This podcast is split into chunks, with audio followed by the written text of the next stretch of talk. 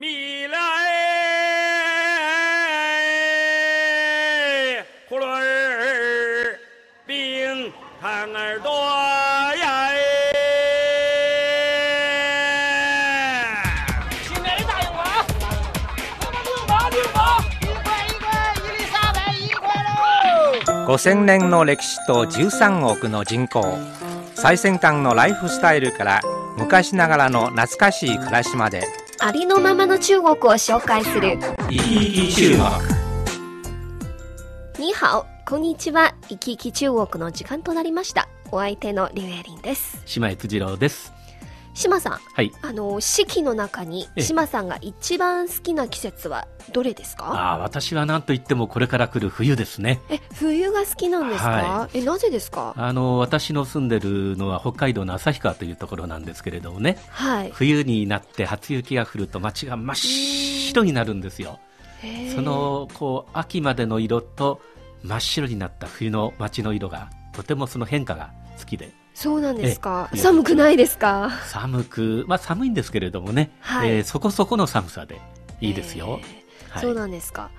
いレディーさんは私は夏生まれのものですから、ええ夏が大好きですあね。ね。えーそして女性ですから、まあ、綺麗なスカートを着ることができますし、はい。アイスクリームやスイカがたくさん食べられますから、うん夏が大好きです。なるほどね。もう冬になるとあまり綺麗なもの着れないですしね。そうなんですね。あの、では島さん、四季の中に一番苦手な季節はこれがですね、また変な話なんですけれども、冬なんですよ。それも冬ですか？どうして、はいあの、冬は冬でも北京の冬。あ北京の冬は私、こう、寒い季節が好きな私でも寒すぎます。ーあ、そうなんですか、でも部屋の中には暖房がありますから、部屋はいいですけれどもね。外。外が。もう今のこの季節でもちょっと風が吹くと頭の後ろがこう冷蔵庫に入ったようにね 冷えてきますからねそうなんですねはい寒すぎますはい。まあ、北京の冬、これから もっともっと寒くなりそうますよ。ですねエイリーさん苦手な季節は？私も冬なんです。あやっぱり冬ですか寒がり屋ですから。はい はい。ということで、寒い北京の冬から今日の番組をお届けします。はい北京の冬を楽しむコツをいくつかご紹介していきますので、ぜひ最後までお聴きください。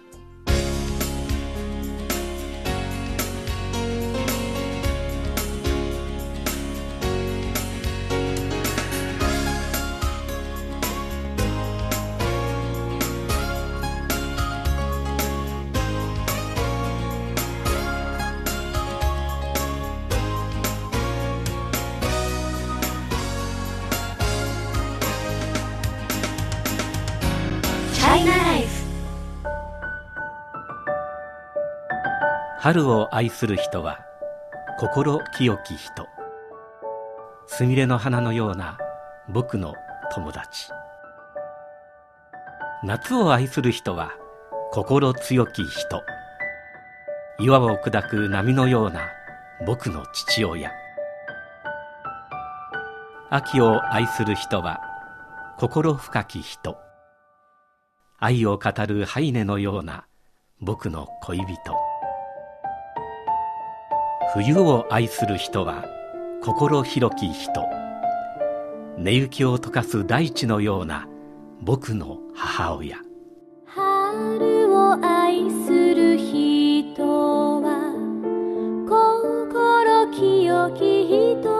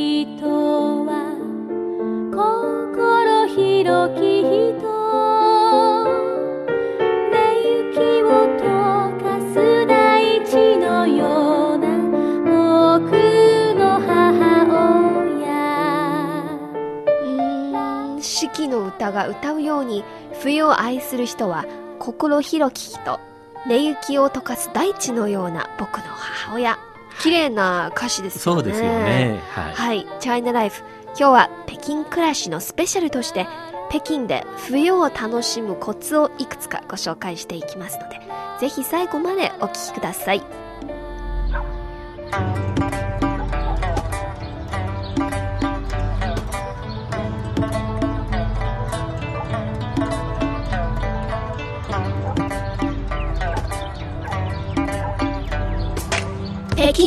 らし。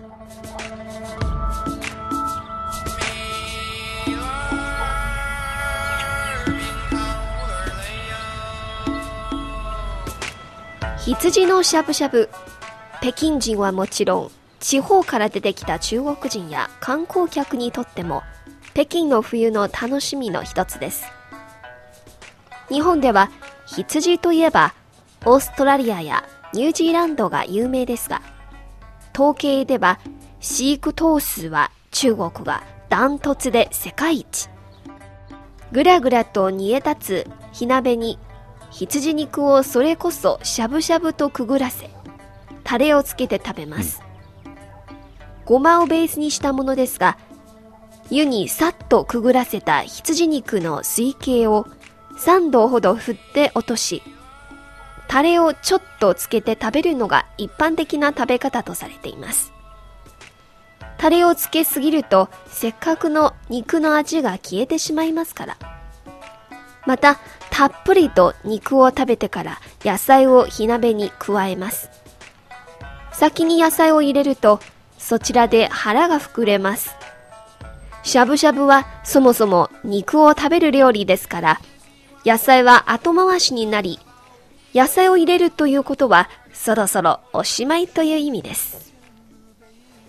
しゃぶしゃぶのことですよね、あの島さんは北京でしゃぶしゃぶを食べたことがありますいかやーこれがですね、まだ残念ながらないんですよ。え一年間でまだないですか？いつもあのレストランの前を通りながらですね、はい。あら美味しそうだと思うんですけれども、はい。入る勇気がないんですよ、まだ。えー、なんで？いや、なんかね、その、支払いはどうするんだろうかとか、はい注文はどうするんだろうって考えるとですね、もうなかなかね少し好奇心を持ってね、ぜひチャレンジしてみてください。そうそうそうね。ちなみに日本のしゃぶしゃぶはどうですか？そうですね。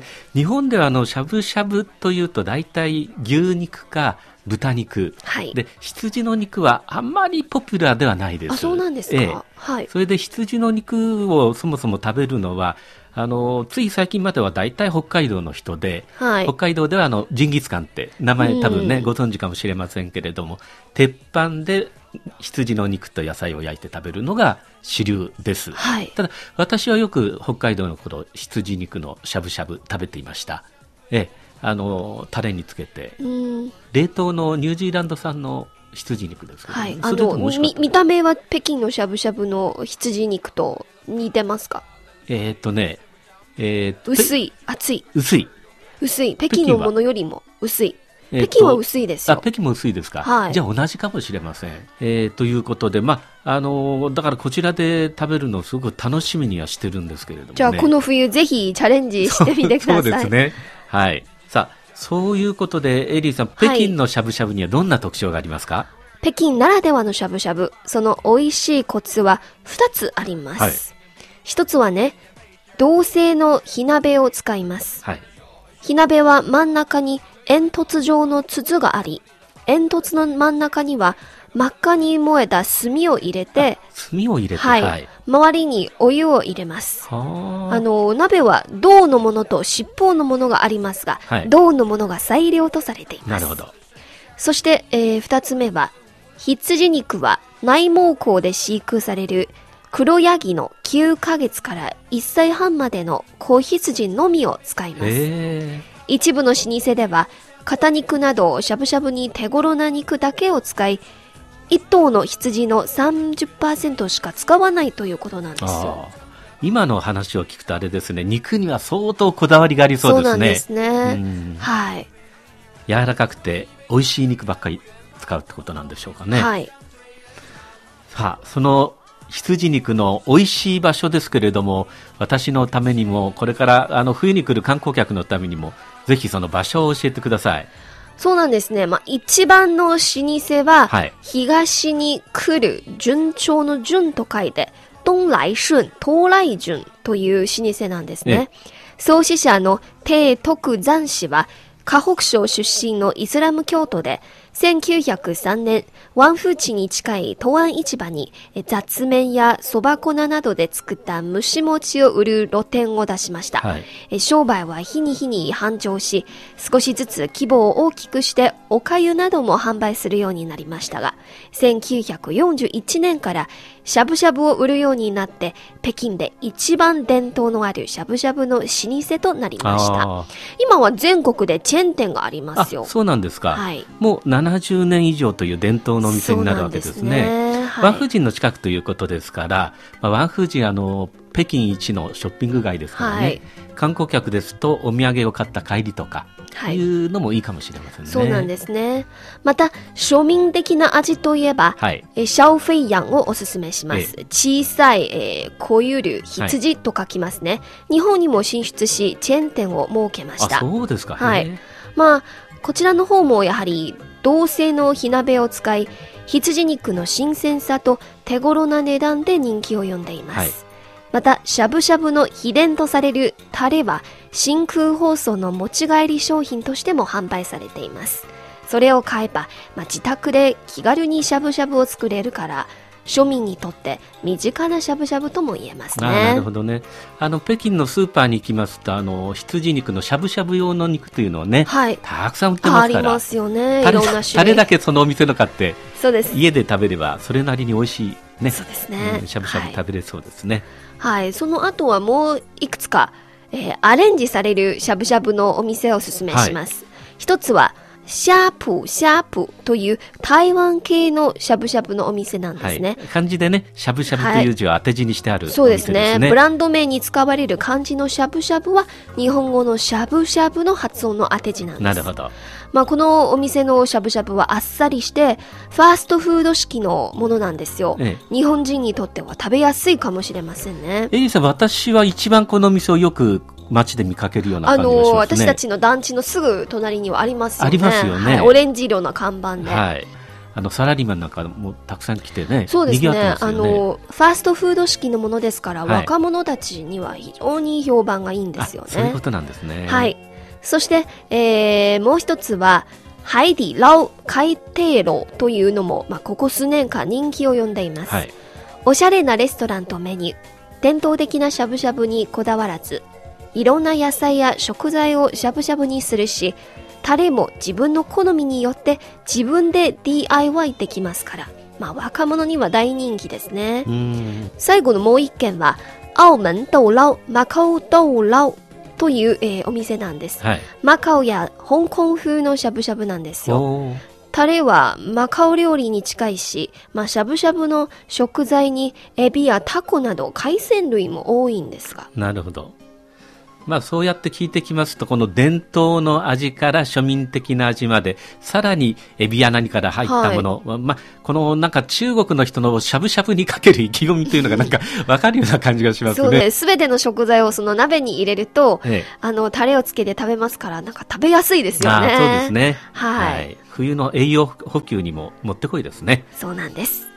北京暮らし、北京で冬を楽しむスペシャル。ぜひお楽しみください。